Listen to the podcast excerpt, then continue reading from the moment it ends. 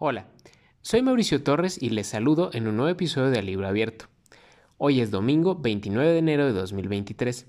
Se está terminando ya el primer mes de este año, que no sé ustedes, pero a mí se me ha hecho muy muy largo. En fin, hoy hablaremos un poco de literatura y de series, más en particular sobre algo de la literatura que hay en la más reciente serie de Guillermo del Toro, su gabinete de curiosidades que Netflix lanzó a su plataforma en octubre pasado.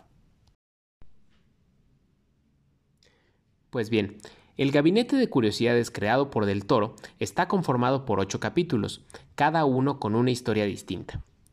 Algunos de los episodios están basados en cuentos clásicos de terror, como Las ratas del cementerio de Henry Codner, mientras que otros son más recientes e incluso parten de relatos escritos por el propio Del Toro. La serie en su conjunto me pareció muy entretenida, aunque no todos los capítulos me gustaron igual. Quizá el capítulo que más me gustó, en parte porque ya conocía la historia desde hace mucho tiempo, fue El modelo de Pigman, que está basado en un cuento del mismo nombre del escritor estadounidense H.P. Lovecraft.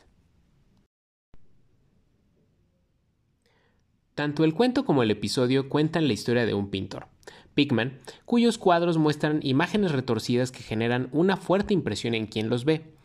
Todo esto es narrado a través de otro personaje, Thurber, quien poco a poco descubre cuál es la fuente de inspiración de las pinturas de Pigman, así como el porqué de su impacto.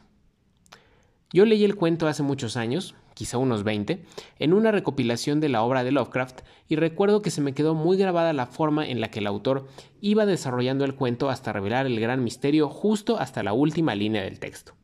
Ahora bien, la adaptación que se hace en el Gabinete de Curiosidades, dirigida por Keith Thomas, no es fiel al original, sino que se da la libertad de plantear un final distinto, uno bastante más sangriento.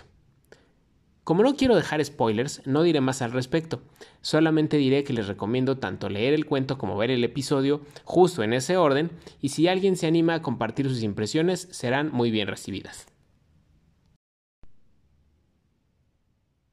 Si alguien tiene afición a las historias de fantasía o terror, le invito no solo a ver la serie creada por Guillermo del Toro, sino también a revisar los materiales originales en los que están basados estos episodios. Y bueno, el capítulo de hoy será cortito, así que ya llegamos al final. Como cada semana, les agradezco mucho haberme escuchado y espero que la próxima semana, ya en febrero, nos volvamos a encontrar por acá. Que tengan un gran, gran domingo. Bye.